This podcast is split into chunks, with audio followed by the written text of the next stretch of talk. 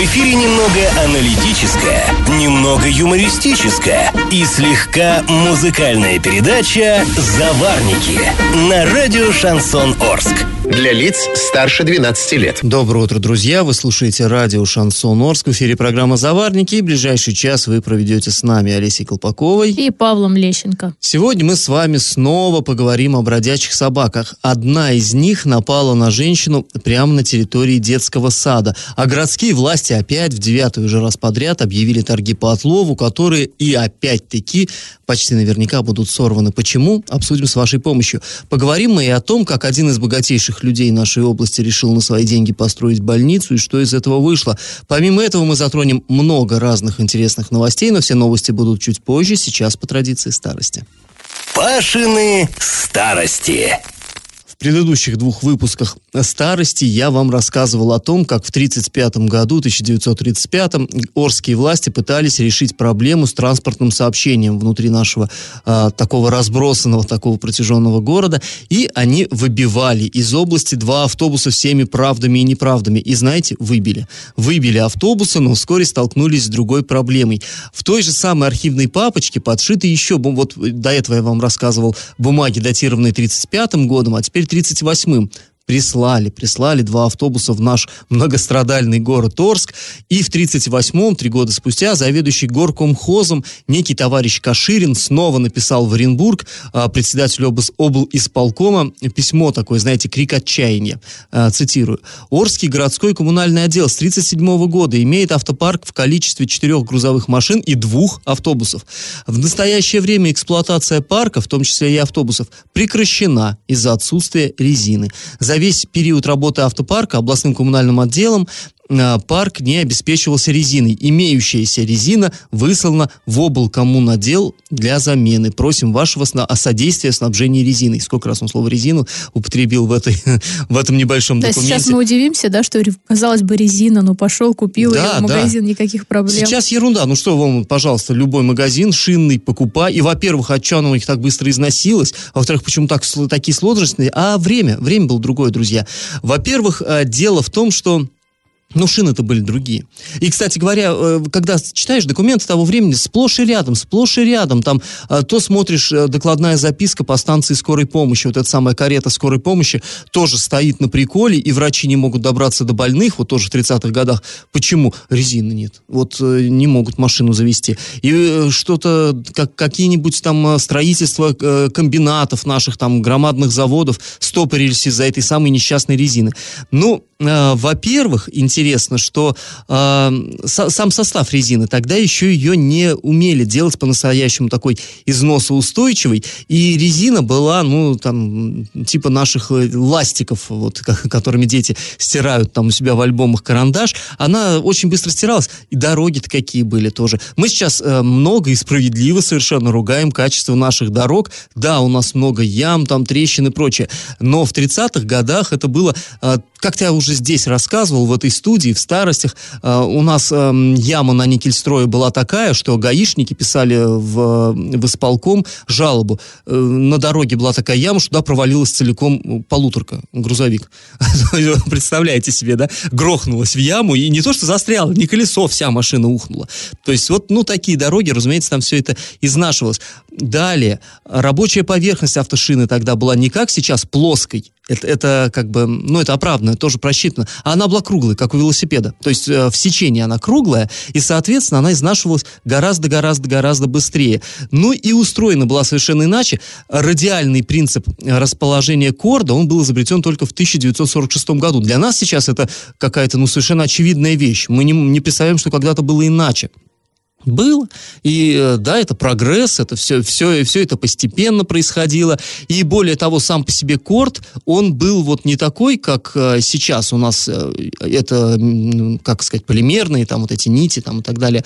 А раньше был хлопок, то есть нитка обыкновенная. И поэтому, конечно, резина это был жутчайший дефицит, вот именно те самые шины, их жутко не хватало. И вот наши орские городские власти постоянно, регулярно э, клянчили, требовали, жаловались, угрожали и всяко-всяко вымораживали из области вот эту несчастную резину. Ну, э, да и вообще, собственно говоря, машин было, да, раз-два я обчелся в нашем городе, э, как сейчас какой-нибудь самолет, это такая редкость. И в магазинах не продавали. Ну, вот как сейчас э, авиационные шасси не продают в магазинах, да зачем? Это все по специализированным каким-то там проходит Ну, а вообще-то вот в те времена проблемы резина, а в наше время вот город выбивал дороги хорошие. Да, да. Ну, и выбивает. Да, ну, по-настоящему, конечно, мало что в этом плане меняется. Друзья, а сейчас предлагаем вам поучаствовать в нашем традиционном конкурсе. Известно, что первая прибывшая в Орск машина была марки АМО. Это еще дореволюционное предприятие, которое называлось Автомобильное Московское общество. Выпускать свои машины оно начало в 1917 году, но в основу были взяты иностранные технологии. Наши купцы официально выкупили их у одной очень известной фирмы. И вот скажите, как она называлась? Вариант номер один – Mercedes, вариант номер два – Toyota и вариант номер три – Fiat. Ответы присылайте нам на номер 8 903 390 40 40. После небольшой паузы мы вернемся в эту студию и перейдем от старости к новостям. Галопом по Азиям Европам! Мусороперерабатывающего завода в Орске и Новотроицке, возможно, и не будет. По крайней мере, пока нет инвестора, готового туда зайти. Об этом сообщил министр природных ресурсов Александр Самбурский на пресс-конференции регионального мусорного оператора. При этом а, министр заявил, что завод на территории восточной части области может и не появиться вовсе. Возможно, области хватит одного мусоросжигающего завода, который к 2024 году появится в Оренбурге. Ну, вообще, конечно, странное дело. Вообще говорили, что инвестор это, собственно говоря, ООО «Природа». И оказывается теперь, что он не очень готов вклад. А зачем нам вообще нужен региональный оператор? Странные дела. Ну да ладно, я думаю, что мы еще в будущих выпусках это все подробно обсудим. В Орске сотрудник администрации городской получил взятку от подрядчика, который плохо отремонтировал дорогу. Как нам рассказали в Следственном комитете, уголовное дело возбуждено в отношении специалиста первой категории у ЖКХ администрации города. Фамилии мы не знаем, там ну, довольно много таких специалистов. То есть, ну, это не кто-то из высшего руководства. Выяснилось, что обвиняемый проверял качество ремонта дороги э, в 2019 году по улицам Белинского и Набережной, а, и по версии следствия работнику ЖКХ предложил подрядчику за вознаграждение скрыть факт нарушения а, ну, технологии, которая повлияла на толщину слоя асфальта. В конфликт между многодетными семьями и администрацией Орска может вмешаться новый прокурор Оренбургской области. Накануне он провел личный прием граждан и навстречу пришла жительница Орска, которая вместе с другими многодетными семьями не первый год судится с администрацией из-за того, что им выделили а, зем, земельные участки без коммуникации. А прессе на том разговоре присутствовать не разрешили, но позже девушка рассказала, что прокурор а, ее внимательно выслушал и сказал, что в течение 30 дней пришлет ей письменный ответ. А после небольшой паузы, друзья, мы с вами вернемся в эту студию и расскажем об истории, которая произошла в Орске. На местную жительницу, которая пришла в детсад за ребенком, напала бездомная собака прямо перед дверьми садика. Женщина уверена, что ей еще и повезло, потому что ребенка с ней в этот момент не было. Я в теме. На жительницу Орска, которая пришла в детский сад за ребенком, напала бродячая собака. Было это в старом городе, там детский сад. Эм, женщина нам рассказала, что она пришла забирать ребенка, зашла на территорию, подошла уже непосредственно к дверям, там на нее напали, там ее собака укусила.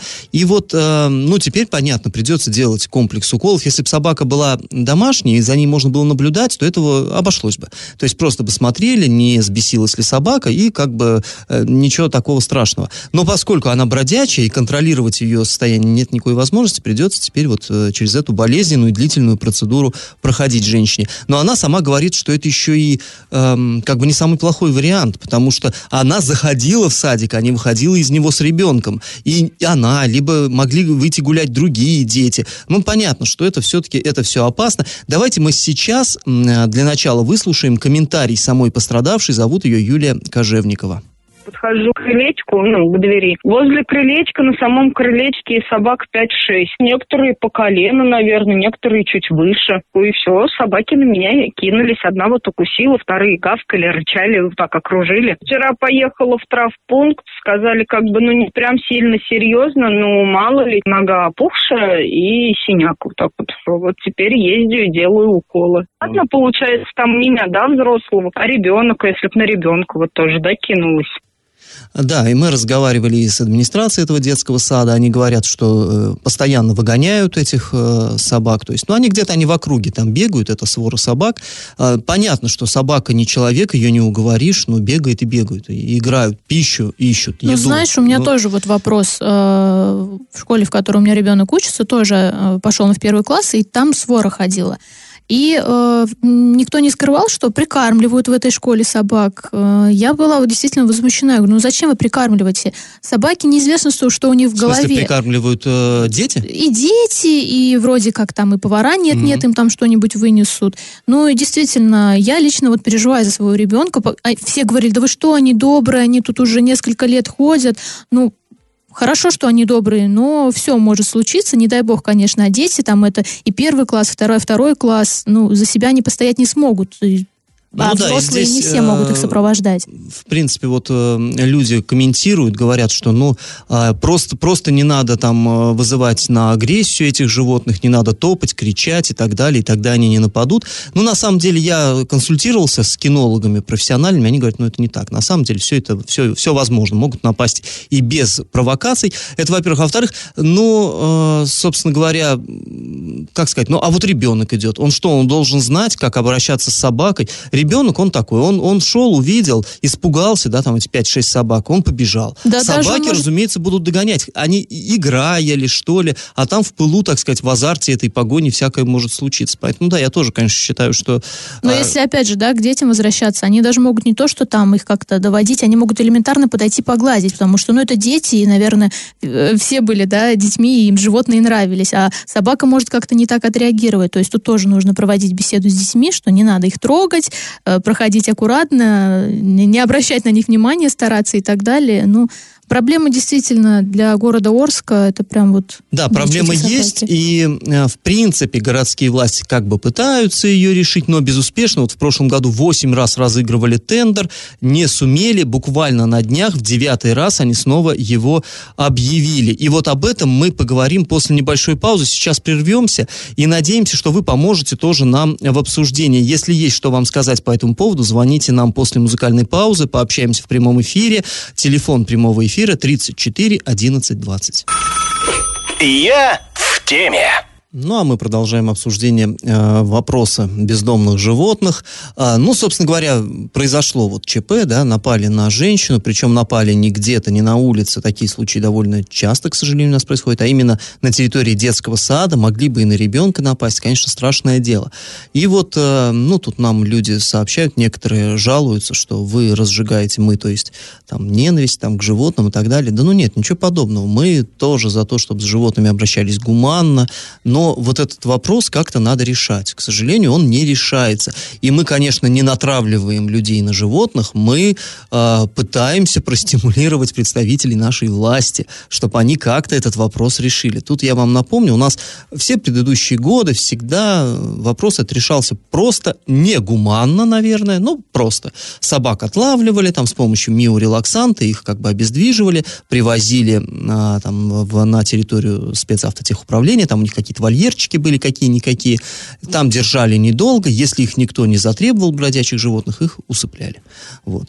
Ну, ну да, негуманно. Вот, э, с, э, ну, как, хотя как тоже, все, все относительно. Когда-то в моем детстве их из охотничьих ружей отстреливали. То есть вот этот процесс, он постепенно меняется, но именно что постепенно. А вот э, в 2020 году наши депутаты Государственной Думы сделали такой резкий скачок, они в принципе запрещ- запретили уничтожение животных, и их надо либо пожизненно содержать в приюте, отлавливать и содержать там пожизненно, либо э, лечить, там, стерилизовать, прочее, и выпускать их уже со- обратно, туда же, где они и были. Ну, здесь сомнительная, конечно, польза от этого. Ну, так или иначе, вот, вот так. Это очень дорого обходится. И вот, кстати, а, вчера буквально, нет, не вчера, на дня днях, а, городская администрация, администрация города Орска объявила тендер очередной, она разыгрывает, э, это называется тендер на обращение с животными без владельцев. Стоит он полтора миллиона, то есть тот, кто в 2021 году а, возьмется за эту работу, он может получить Но вознаграждение. никто не хочет браться уже вот во- восемь раз, да? А Восемь раз в прошлом году объявляли, вот сейчас девятый раз объявили. И здесь, ну, можно понять, полтора миллиона, вроде большие деньги, да? Большинство из нас эти деньги вот сразу так в руках не держало э, та- таких денег, полтора миллиона. Ну вот просто давайте прикинем. Полтора миллиона на год, 12 месяцев в году. На месяц, ну, чуть больше 100 тысяч получается. Чуть больше 100 тысяч, это если платить э, четырем людям зарплату по 25 тысяч, вот они все ушли. А надо коммунальные платежи там, да, нужны, нужен сам приют. Представляешь, Сам приют, коммунальные платежи, построить? плюс транспорт, на который Транспорт, этих собак бензин и собирать, прочее, прочее, кормить прочее. Животных. Да, Ну, и вот я сейчас еще вам напомню, что вы можете э, к нам позвонить в прямой эфир, задать свои вопросы, поделиться мнением. Телефон 34 11 20.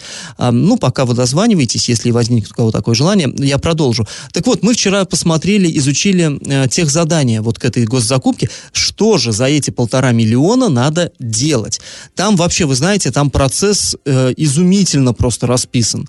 Ну, вот, например, а, а, как, как вообще отлов должен производиться? Сначала жители города пишут заявление в администрацию, в администрации рассматривают в течение двух, двух недель, что так долго-то? Две недели они составляют наряд заявку, отправляют вот этому самому подрядчику, а дальше он должен выслать бригаду не менее двух человек в спецодежде. На спецодежде должны быть крупно нанесены а, название фирмы и ее телефон. А, Далее эти люди со специальными пневматическими ружьями, которые заряжены специальными шприцами с обездвиживающим там раствором, препаратом, должны прочесывать вот эту территорию, а за три дня до этого они должны через интернет и СМИ предупредить людей, что в этом районе буд- будет работать бригада. Затем вот они, значит, проходят это все, и а, собак они могут вот э, отлавливать, то есть выстреливать в них вот этим вот, ну, относительно безвредным препаратом, только если собаку хорошо видно, то есть это не в, тем- не в, те- в полутьме, не в кустах где-нибудь, а когда вот она хорошо перед ним, когда он точно не промахнется, там а, четко расписано, как должна быть, а, в какой местности, то есть чтобы в сектор об- а, обстрела не попал случайный прохожий. То есть там много-много-много всего. Хорошо, вот, э, значит, поймали собаку, э, кладут ее в фургон, в фургоне должно быть не менее 10 клеток, для, больше 10 собак туда загружать нельзя в кузов, только 10 штук. На каждую должна быть индивидуальная клетка, намордник, ошейник. А, Должна там быть ветаптечка, э, в случае, если какой-то собаке станет плохо, ее надо там откачивать. Э, Должна быть вода, чтобы собака попила после вот этого вот, во- э, ну, препарата, это понятно. Затем ее регистрируют, отвозят э, в приют. В приюте, опять-таки, на нее заводят ветеринарный паспорт, но все это тоже, это и деньги, это и человека часы, и понятно, что это не дешевый процесс будет. Отвозят в приют, там, значит, вот регистрируют, 10 дней держат на карантине, там четко расписано, на каждую собаку должен быть вольер, при весе собаки таком-то, там столько-то на столько-то, температура там не менее 5 градусов Цельсия, влажность 40-60%, то есть вот это все, ну, серьезные условия. Ну, по документам, да, конечно, все тут прям четко отлажено. Так ну, оно да, оно что, не, а я и думаю, что и будет так, понимаешь, да ну... Но а, оно будет так, если... Выиграешь ты этот тендер, к тебе придет прокурорская проверка, а у тебя вольер там этот на, э, на, на 10 сантиметров короче, чем запланирован техзаданием. Какой штраф бешеный? Вот за эти полтора миллиона несчастных. Ну, как несчастных? Вот для обывателя это нормальные деньги, для предприятия это пшик, конечно. Вот. Э, дальше там потом 10 дней они вот в этом карантине, потом они в ветлечебницу, которая при этом приюте. Там их стерилизуют, чипируют, прививают, вот это все. Потом ее на постоянно. в- в- Там должна быть уже будка, расписана какая толщина соломенной подстилки в будке, чтобы собаке не холодно было лежать. А, Какая там э, вентиляция, какая что. Даже расписано, что кошек привозят, должен быть лоток, ну вот, понятно, да, лоток, э, куда кошки нужду справляют, а, не менее одного на три животных. Далее, э, клетка для кошек должна быть снабжена, э, как там, э, сейчас я не помню точно, как интересный, интересный такой термин, в общем, игральным, а, как- какой-то игральной установкой, ну, где они будут бегать, там, прыгать, вот, лазить по этим, и так далее. Расписано все, кормление, собаку раз в день кормить, кошку два раза в день, а щенков от трех до шести раз в день. Меню, все это расписано.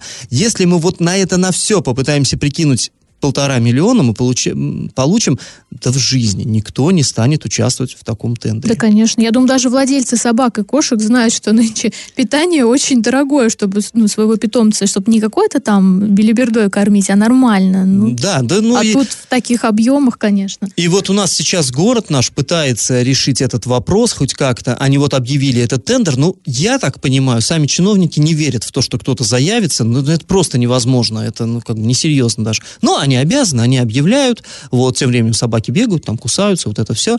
А, они объявили, но они сейчас пытаются создать приют муниципальный. То есть, чтобы вот этот подрядчик, который выиграет торги, он хотя бы в приют не вкладывался.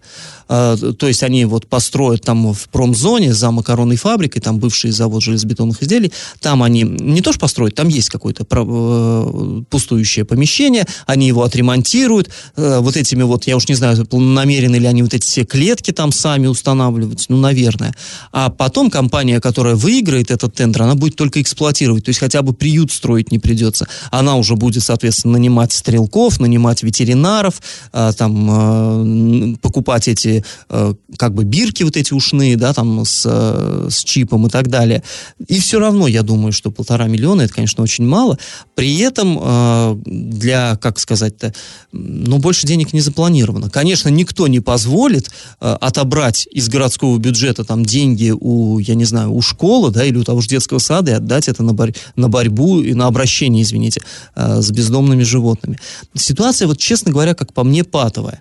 И, конечно, хотелось бы, чтобы вот эти наши депутаты в Москве, гуманисты, которые э, принимают такие судьбоносные, такие прекрасные, великолепные решения, как в лучших домах Лондона и Парижа, чтобы они немножко задумались, а, а как на местах-то что делать? Потому что, ну, это уже не дело, если на людей нападают на территории детского сада. Это жуть вообще полная, как по мне.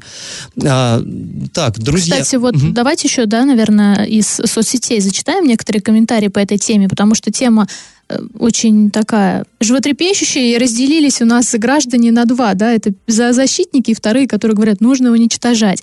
Вот некоторые комментарии. А, девушка пишет, нужно обращаться в прокуратуру всем вместе, писать жалобу на администрацию города за бездействие. Ну, собственно, Павел вот сейчас рассказывал, что делает администрация. А, пишет, что не новость, то беда, как жить дальше, один негатив, один негатив. чиновники, ау, как жить простым смертным, спуститесь с небес, а, ну и так далее. А, также пишут, что вот в Новотроицке аналогичная ситуация, в Оренбурге. А, люди пишут, что там я люблю кошек, собак, но когда они вот так вот бегают стаями по городу, это ненормально, нужно что-то делать и так далее. Ну, действительно, проблема существует. И опять же, здесь нужно обращаться и к самим людям, которые вот заводят собак, и потом вот так вот нещадно их выбрасывают. Собственно, они же не откуда-то взялись, правильно? Ну, безусловно, Поэтому несите да. ответственность за своих питомцев, Человек пожалуйста. захотел вот животиночка, чтобы по дому бегала, завел, поумилялся два дня, а потом оказалось, что животиночка, она грызет там мебель, да, она жует ботинки, она гадит, где попало и все прочее. Еще ее и воспитывать надо, ею заниматься надо. И в выходной не поспишь, там до 12 часов надо просыпаться и вести собаку выгуливать. И человек э, принимает такое вот волевое решение, просто выкидывать на улицу. Разумеется, это совершенно недопустимо. И, кстати говоря, вот э, много говорил уже про этих же, про наших депутатов. Они вроде бы взяли европейский опыт, но вот я разговаривал с людьми, которые в Европе сейчас живут, они говорят, там да, там действительно, там нету бродячих животных. И их там, да, действительно не уничтожают. Но там немножко другая история чтобы завести собаку в большинстве стран Европы, в таких вот продвинутых, ты должен сдать экзамен, типа как на права или как там на оружие, да? То есть там к этому серьезно относятся. Ты, э, соответственно, приходишь в муниципалитет за разрешением, хочу собачку завести, проверяют, ты вообще адекватен, ты вообще, а финансово ты потянешь эту собачку и прочее, прочее. То есть не так все просто. Дали разрешение, ты завел, ты ее ставишь на учет э, в какой-то муниципальной службе. И, соответственно, эта собачка твоя, она убежит где-то, если будет, ты потом, э, по потом она попадется, вот, да, каким-то специальным службам, ты очень дорого, большой штраф заплатишь, потому что твоя собака где-то шастает без твоего, как у нас это принято говорить, на самовыгуле. То есть это огромная ответственность, это определенные финансовые затраты и прочее. Не так просто завести там собаку. И далее, в большинстве таких вот стран, там, э, если ты ее заводишь, ты должен либо ее стерилизовать и предъявить справочку, что она у тебя стерилизованная, либо, если ты ее, ну, хочешь сохранить как производителя, то ты еще и налог платишь, потому что потом вот эти щенки там, э, которые у тебя, да, о которых она приносит, собака, э, ты же с них э, деньги какие-то получишь, прода- э, распродавай, ну и так далее. То есть там настолько сложный этот вопрос, и он складывался годами и десятилетиями, ну а наши депутаты, они же что, они раз чохом, да, вот, все, запретите. Давайте как они. Да, давайте как они. Ну, ребят, ну вы не как они, уж извините. Э, Вы не предусмотрели финансирование вот этого как они. Чтобы быть как они, надо надо еще нужны дойти деньги. до этого вот уровня. Мне кажется, единственное, здесь все, нужны деньги. Были бы деньги, не было бы этих моментов и вопросов. Ну да, и вот люди говорят, что надо жаловаться там на администрацию, в администрацию. И э, с одной стороны, я понимаю, что как бы администрация тут, строго говоря, ничего сделать не сможет. Воля все-таки была из Москвы. Но с другой, а люди не должны в этом разбираться. Кто там конкретно? У нас власть, да, вертикаль та самая.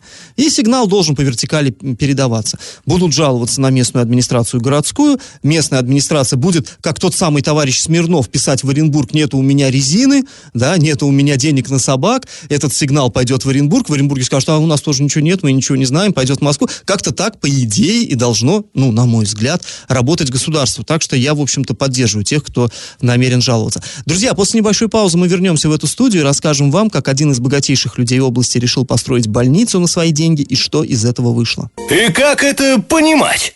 Предприниматель и директор компании «Руссоль» Сергей Черный обрушился с критикой на оренбургских бизнесменов, которые проигнорировали его предложение построить инфекционную больницу в Оренбурге. Ну, Я, Олесь, уточню немного, не только Руссоль, да, Руссоль, но еще и природа. Природа, да. Ну и Да, вообще... тот самый мусорный оператор. Самый богатый человек Оренбургской области, даже его так прозвали. Ну и такая предыстория, да. а, Сергей Черный в октябре призывал бизнесменов сплотиться и помочь медучреждениям во время пандемии коронавируса. Он тогда выделил э, 500 миллионов рублей на строительство инфекционной больницы, а, потому что там старая была она и требовала капитального ремонта. Ну и, собственно, он говорит, друзья, давайте все вместе скинемся и э, будем делать доброе дело. Да, все вместе, это имеется в виду бизнесмены, Бизнесменов, да. меценаты, по, вот как по старой русской традиции. Там. И вот э, накануне была пресс-конференция, собственно, у регионального оператора природы, и там а, бизнесмен возмутился, что никто из публичных бизнесменов не дал ответной реакции, в отличие от тех, с кем он, и вот цитата его, занимался чем, э, тем, чем не занимаются сейчас. Не знаю, что это значит, но вот его цитата прям полностью. Люди, к которым я обращался, ни один человек не откликнулся, потому что им, ну тут он сказал все равно, но в менее Наплевать, но приличной не форме, совсем, да да. На эту область и на этих людей, которые здесь живут. Поддержали а, меня те, кто в 90-е вместе со мной, ну вот, собственно, занимался не тем, чем сейчас мы занимаемся. А вот те люди, которые никогда не были чиновниками, вроде как не собираются ими становиться, предложение Черного приняли. Ну, такая, конечно, ситуация, действительно. Он Вообще, эта личность Черного очень яркая. Он а, неоднократно на каких-то вот таких пресс-конференциях очень резко высказывался. А, В свое время, в 2019 году, тоже какая-то встреча была, и тогда еще был а, Денис Паслер, если я не ошибаюсь, временно Да, исполняющим, был еще не его. В губернатором. Солилецке они встречались и обсуждали строительство там мусороперерабатывающего Да, завода. и э, тогда тоже Черный очень так высказался, заматерился, на что ему э, губернатор тогда ответил, ну, понятно, что у вас в Руссоле матерятся, но у нас так не делают. Ну да, тогда там речь о чем шла? Э, Черный возмущался что бес- бесхозяйственностью местных властей, что там проложили провод, а этого провода теперь нет. И что с ним сделали? Да его, сказал Черный, вот так-то. И даже губернатор, как бы, его покоробило такое высказывание. Ну, что ж. ну прав был Черный иногда. Что говорить. Ну, вообще, да, про личность немножко Черного. Вот он является руководителем Руссоли, мы уже сказали, это крупнейший производитель соли в России. А выручка а, компании составляет там более 5 миллиардов рублей. И по данным РБК, на конец 2017 года он вот а, один из э, бенефициаров офшора там э, компании, которая управляет Руссолью. М, Также он владеет частным охранным предприятием, а, собственно, вот еще одной научной производственной фирмой «Гипрос». Ну и, собственно, вы все знаете, да, про природу. И эм, вот из... А из состава собственников природы там он изменился и вышел, насколько, да, известно по последним Ну, данным. Но ну в да. любом случае, как бы на пресс-конференции он был. Ну, он был э, в любом случае в этом составе вместе со своей супругой Еленой Черной, которая вот не так давно, э, она умерла как раз во время пандемии коронавируса, и, собственно говоря, это, очевидно, и подтолкнуло его на то, чтобы заняться строительством вот этой самой больницы. Но в любом случае, конечно, инициатива хорошая, это, э, как бы мы ни относились там к природе и ко всему прочему, конечно, хорошо, когда бизнесмен, он понимает, что он живет не в каком-то вакууме, живет среди людей, и эти люди ему несут, да, свою денежку, и он тоже какие-то обязательства должен там э, брать перед ними. И хорошо, ну как в свое время там всякие Сава Морозов и прочие, да, строили меценаты, про что я уже сказал, традиции это есть, строили и больницы, и там, я не знаю, и Третьяков свою галерею, и все остальное прочее, да, основал. То есть э, э, это хорошая сама по себе инициатива, и, ну, я, честно говоря, не очень удивлен, что э, предприниматели Оренбургской области э, слабо откликнулись на вот призыв Чернова. Причем вот э, вспомнила я сейчас, что помимо того, вот, что он вложил полмиллиона в строительство, до этого он еще закупил аппараты ИВЛ вот, то есть это даже не, не первое его такое меценатство. А я немножко удивлена, что его не поддержали. То есть он же там не требовал каких-то диких денег. Ну, по чуть-чуть, по чуть-чуть бы да насобрали, а тут... Ну, вот есть такой, есть такой э, закон, принцип, чем человек богаче, тем неохотнее он расстается с деньгами. Такое тоже бывает. И вот он сейчас, э, Черный, конечно, это э, прочувствовал в полной мере на себе. Ну, может быть, он вынес сейчас на всеобщее обозрение, и бизнесмены все-таки ну, да, задумаются все, и все это свою быть. лепту. Друзья, после небольшой паузы мы с вами еще вернемся в эту студию и расскажем очередную новость дна. Новость дна. Очередной судебный процесс у нас в Орске состоялся по такому несколько курьезному уголовному делу. А в ноябре 2020 года один местный товарищ со своим другом шел в магазин за спиртным и, видимо, не первый раз уже шел, то есть уже и было э, у них состояние такое немножко измененное.